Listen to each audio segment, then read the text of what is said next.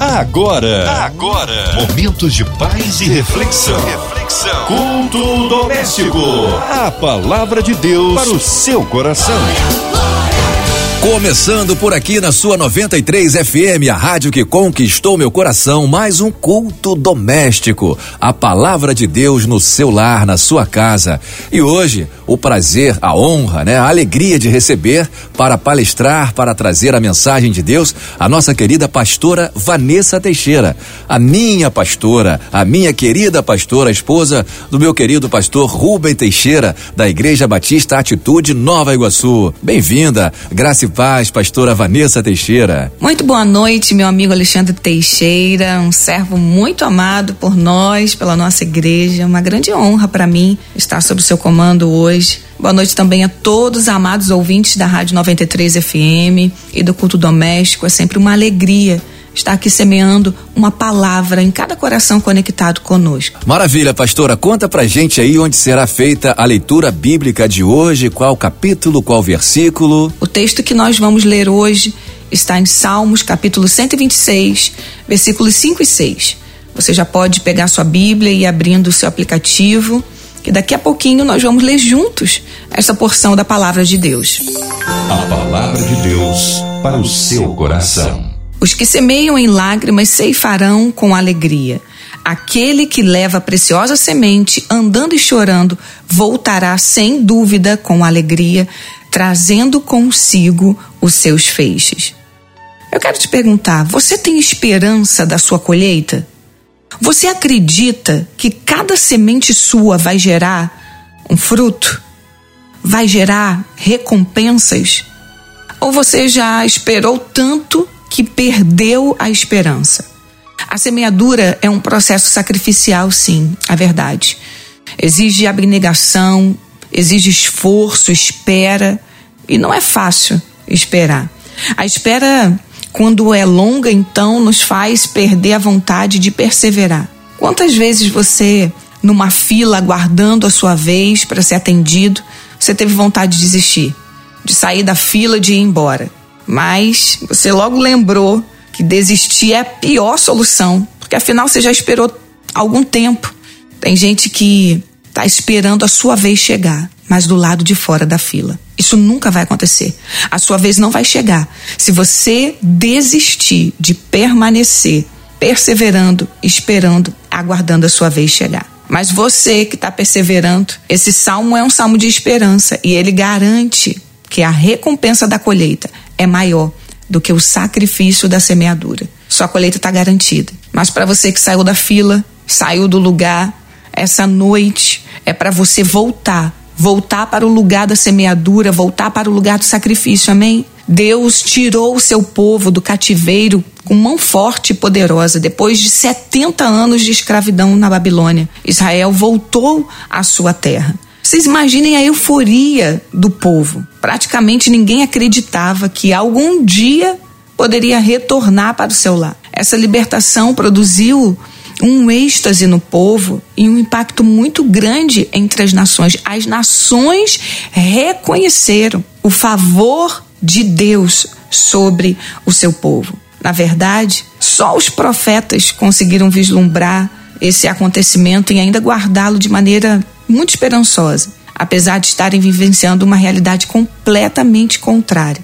Esse é o contexto do Salmo 126, o retorno dos israelitas do exílio vivido na Babilônia. Eles ficaram lá 70 anos escravos e por conta da sua contínua desobediência ao Senhor, que foram submetidos a essa condição.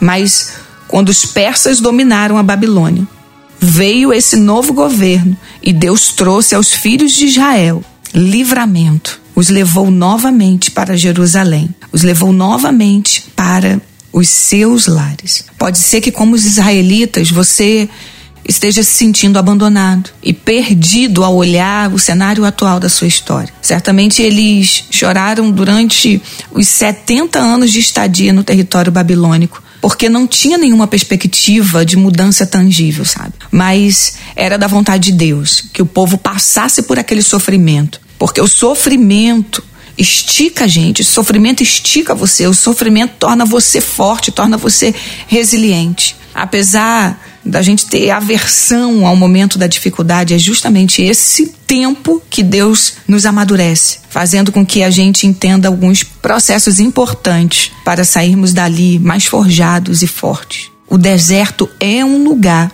que Deus nos estica. Mas o mesmo Deus que nos expõe a ambientes áridos como esses, secos, é o que prepara a torrente da água inesperada. Amém? É o que prepara a restauração, é o que garante a colheita. As lágrimas derramadas pelos israelitas logo se tornaram riso quando o Senhor tirou todo o seu povo daquele lugar e eles celebraram a grandeza do que Deus tinha feito. Assim também será o fim desse tempo de incerteza, porque você vai observar que na realidade Deus está cuidando de você, que Deus te permitiu passar por determinadas coisas para algo muito maior e melhor acontecer na sua vida. Robert Morris, no seu livro Uma Vida Abençoada, fala de três princípios que devemos conhecer sobre a semente. Três princípios fundamentais relativos à semente eu quero compartilhar com você. O primeiro princípio é que você colhe o que você planta. Eu sei que isso parece óbvio, mas muitas pessoas esperam que as coisas funcionem de maneira diferente quando é no caso delas. Colher o que se planta é uma lei que foi estabelecida na criação do mundo. Se você semeia milho, você vai colher milho. Se você semeia trigo, você vai colher trigo. Não tem como ser diferente com você. Não tem como ser diferente no seu caso. Em Gênesis capítulo 1, 11 e 12, Deus disse: Produza a terra erva verde, erva que dê semente, árvore frutífera que dê fruto segundo a sua espécie, cuja semente está nela sobre a terra. E assim foi. E a terra produziu erva, erva dando semente conforme a sua espécie, e a árvore frutífera, cuja semente está nela, conforme a sua espécie. E viu Deus que era bom. As coisas se multiplicam segundo a sua espécie. Você pode imaginar um fazendeiro de pé em um campo onde ele plantou semente de trigo, se sentindo frustrado, porque o milho não está aparecendo, é impossível. Toda colheita é resultado de uma semeadura. Isso é um princípio. Que você plantar, você colherá. O segundo princípio que você precisa conhecer sobre a semente é que você colhe depois de semear. Mais uma vez, isso parece extremamente simples e é, mas você acredita que muitas pessoas dizem coisas do tipo: quando eu tiver mais tempo, eu vou servir ao Senhor. Quando Deus me abençoar financeiramente, eu vou ser um ofertante e um dizimista fiel. Isso nunca vai acontecer. Você não pode colher antes de semear. É um princípio que Deus estabeleceu e estabeleceu desde um princípio. Antes que possa haver uma colheita, é preciso haver uma semeadura, uma semeadura abundante. E Jesus afirmou isso quando disse, lá em Marcos capítulo 4, versículo 26 a 29, o reino de Deus é semelhante a um homem que lança sua semente sobre a terra, noite e dia. Estando ele dormindo ou acordado, a semente germina e cresce, embora ele não saiba como. A terra por si só produz o grão, primeiro o talo, depois a espiga e então o grão cheio na espiga. Logo que o grão fica maduro, o homem lhe passa foice, porque chegou a colheita. Não tem como ser diferente disso. Enquanto você aguardar a colheita antes da semeadura, você vai se frustrar. Você só colherá depois que semear. A medida de Deus é o pouco, por isso que aqueles que são fiéis no pouco receberão muito. Semeie com pouco que você tem. O terceiro princípio que você precisa saber sobre a semente é que você colhe mais do que você planta. O processo de Deus sempre foi e sempre será a multiplicação. Por isso que nesse salmo nós lemos que aqueles que semeiam com lágrimas, com cânticos de alegria colherão. Aquele que sai chorando enquanto lança a semente, voltará com cânticos de alegria, trazendo os feixes, os molhos, os frutos. A multiplicação é um princípio divino. Isso tanto é verdade que um homem pode gerar vários filhos, uma árvore gera vários frutos. Ou seja, uma semente gera vários frutos. O que eu aprendo com o salmista? Eu aprendo, em primeiro lugar, que não devemos esperar condições favoráveis para semear. Semear com lágrimas é lançar a semente no solo. A semente que te alimentaria hoje. Versículo 5 diz: Os que semeiam em lágrimas ceifarão com alegria. A terra no deserto era seca, não havia previsão de chuva. Humanamente falando, era desperdício semear em condições tão desfavoráveis, em condições tão incertas e imprevisíveis. Eles semearam, regaram e colheram.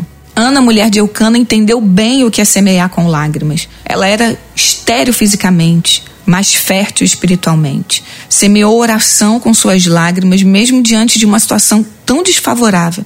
Vocês lembram quando o profeta a acusou de embriaguez? Mesmo quando o ambiente da casa dela era um ambiente de incredulidade.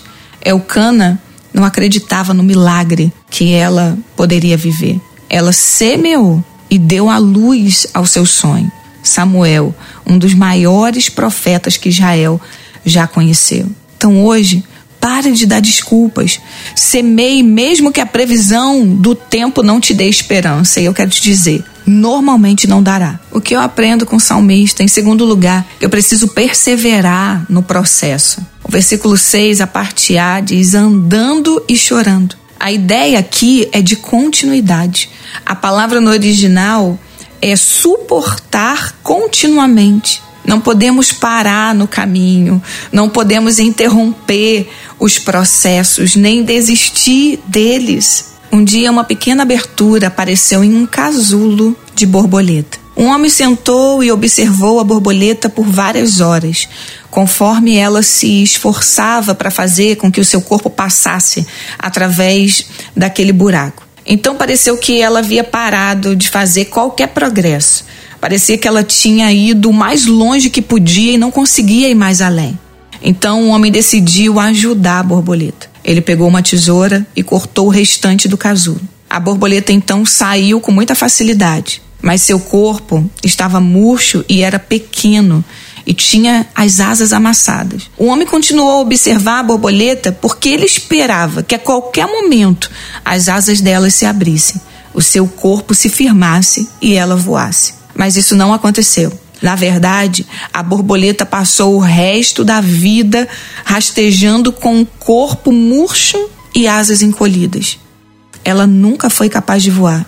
O que o homem, em sua gentileza e vontade de ajudar, não compreendia era que o casulo apertado e o esforço necessário à borboleta para passar através da pequena abertura era o modo com que a natureza fazia, com que o fluido do corpo da borboleta fosse para as suas asas, de modo que ela estaria pronta para voar, uma vez que estivesse livre do casulo. Que lição nós aprendemos com isso? Algumas vezes, o esforço é justamente o que precisamos em nossa vida. Se passássemos essa nossa vida sem qualquer obstáculo, nós não iríamos ser tão fortes como poderíamos ter sido. Se você se esforça para alcançar um objetivo e se sente frustrado, como se nenhum progresso alcançasse, tenha paciência. Ainda que você sofra interferências do tempo, da vida, até das outras pessoas, que as dificuldades e os obstáculos possam te tornar mais forte e dar cada vez mais foco na vitória que você vai alcançar amanhã. Amém? Não queira interromper processos nem acelerá-los. Sair do casulo antes do tempo te custará uma vida inteira deficiente. Com potencial de voo, mas sem poder voar, porque antecipou o processo. Quantas vezes você mesmo tentou ajudar alguém a sair de um processo doloroso? Essa é a nossa natureza. A gente quer tirar as pessoas das dores que estão sentindo, mas muitas dessas dores são tratamentos, processos de Deus para que essa pessoa tenha o seu caráter forjado e seja preparado para viver o que Deus planejou. Nós deveríamos temer tirar da dor quem Deus colocou lá para tratar e curar. O que eu aprendo com o salmista em terceiro lugar, que a recompensa está garantida. A colheita não é possibilidade, é certeza. Seu choro será transformado em alegria. Versículo 6, a parte B diz: Voltará trazendo seus feixes. Ah, querido, que promessa! A mudança de sorte acontecerá. A mudança de sorte vai te alcançar, meu irmão. Isso é promessa de Deus. E essa promessa não tardará na sua vida. Semear vai te custar muito. Talvez vai te custar tudo. Mas a sua colheita vai ser tão prazerosa que você dirá: valeu a pena não desistir, não acelerar o processo, valeu a pena. O sacrifício da semeadura é temporária, mas a alegria da colheita é eterna. A semeadura pode ser dolorosa, solitária e é, mas a colheita, a colheita, ela nos lembra que nós não estamos sozinhos, que Deus está conosco em todas as estações da nossa vida. Amém? Por isso que Eclesiastes 11, versículo 1 diz: Lança o teu pão sobre as águas, porque depois de muitos dias o acharás. Eu quero concluir essa mensagem dizendo que Deus vai mudar a sua sorte. A ressurreição de Cristo foi a nossa mudança de sorte. Ninguém poderia crer que o seu corpo morto era a semente fecunda.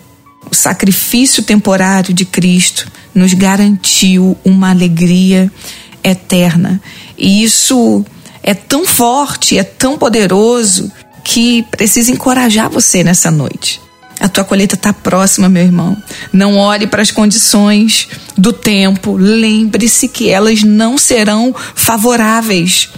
Mas não desista. Não desista do processo. É Ele que vai te forjar para suportar a sua colheita. É Ele que vai fortalecer os seus braços, braços que antes carregavam cestos vazios e leves, e agora vão carregar cestos cheios e pesados. Essa palavra é para você, é para você que está cansado de semear e não vê resultado, é para você que desistiu de semear porque não suportava mais a dor.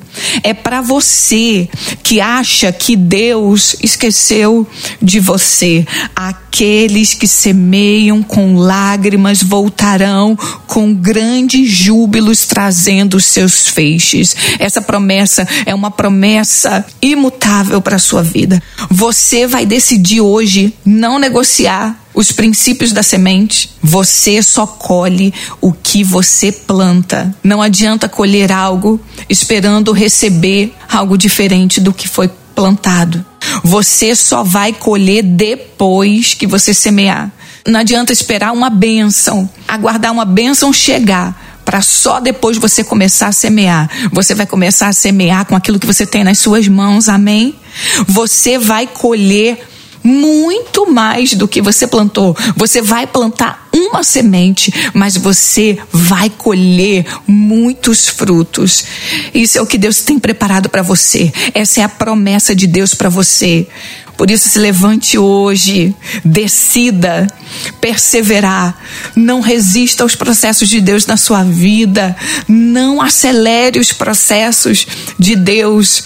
Tem algo te esperando, uma recompensa divina que vai te alegrar e te fazer celebrar grandes vitórias. Uma estação de alegria para chegar na sua vida. Esse sofrimento não é o teu fim. Tem uma estação posterior que vai alegrar o teu coração e vai te fazer um vencedor como Deus te fez para ser. Que Deus te abençoe. Louvado seja Deus. Palavra abençoada, pastora Vanessa Teixeira. Que prazer.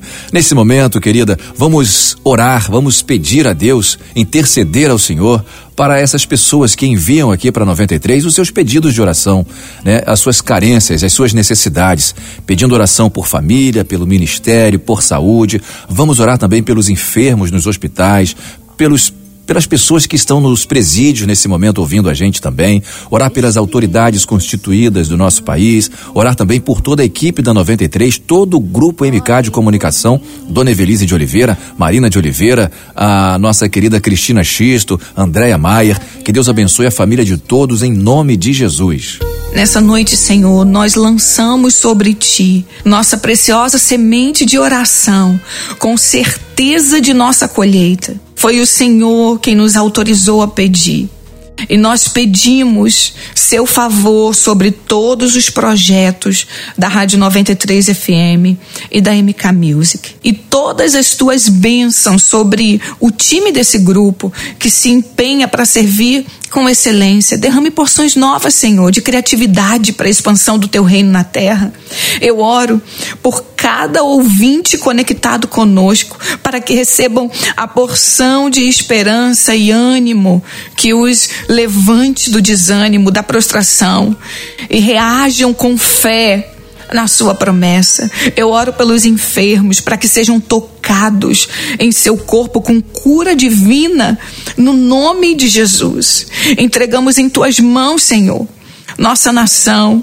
Que se levantem homens e mulheres que intercedam, que derramem suas lágrimas por amor pelo Brasil. Te oramos por cada autoridade instituída nessa nação. Te pedimos misericórdia pelo Brasil. Nós nos arrependemos, Senhor, pelos pecados da nossa nação. Oramos pedindo avivamento nos corações, amor, generosidade.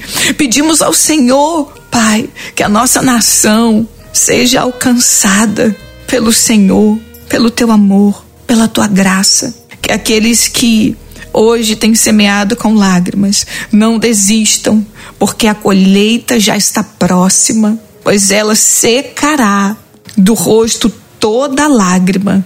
É a oração que te fazemos, Senhor, e te fazemos no nome de Jesus. Amém. Amém. Maravilha, minha querida pastora Vanessa Teixeira, é um prazer muito grande, né, recebê-la aqui no culto doméstico na 93 FM e nesse momento os seus cumprimentos finais para a gente encerrar esse culto. Deixa aí a sua rede social, os dias de culto na Iba Nova Iguaçu. Eu quero agradecer a toda a equipe do culto doméstico, meu amigo Alexandre Teixeira, muito obrigada. Deus abençoe com graça a sua vida, a sua família e de toda a equipe do culto doméstico. Quero aproveitar também deixar o meu abraço a toda a família Atitude, ao meu amado pastor Josué Valando Júnior, ao meu esposo, pastor Rubem Teixeira, pastor da Igreja Batista Atitude Nova Iguaçu e as nossas ovelhas e discípulos que caminham lado a lado conosco. E aproveitar, convidar todos os ouvintes a fazer uma visita à Igreja Batista Atitude Nova Iguaçu.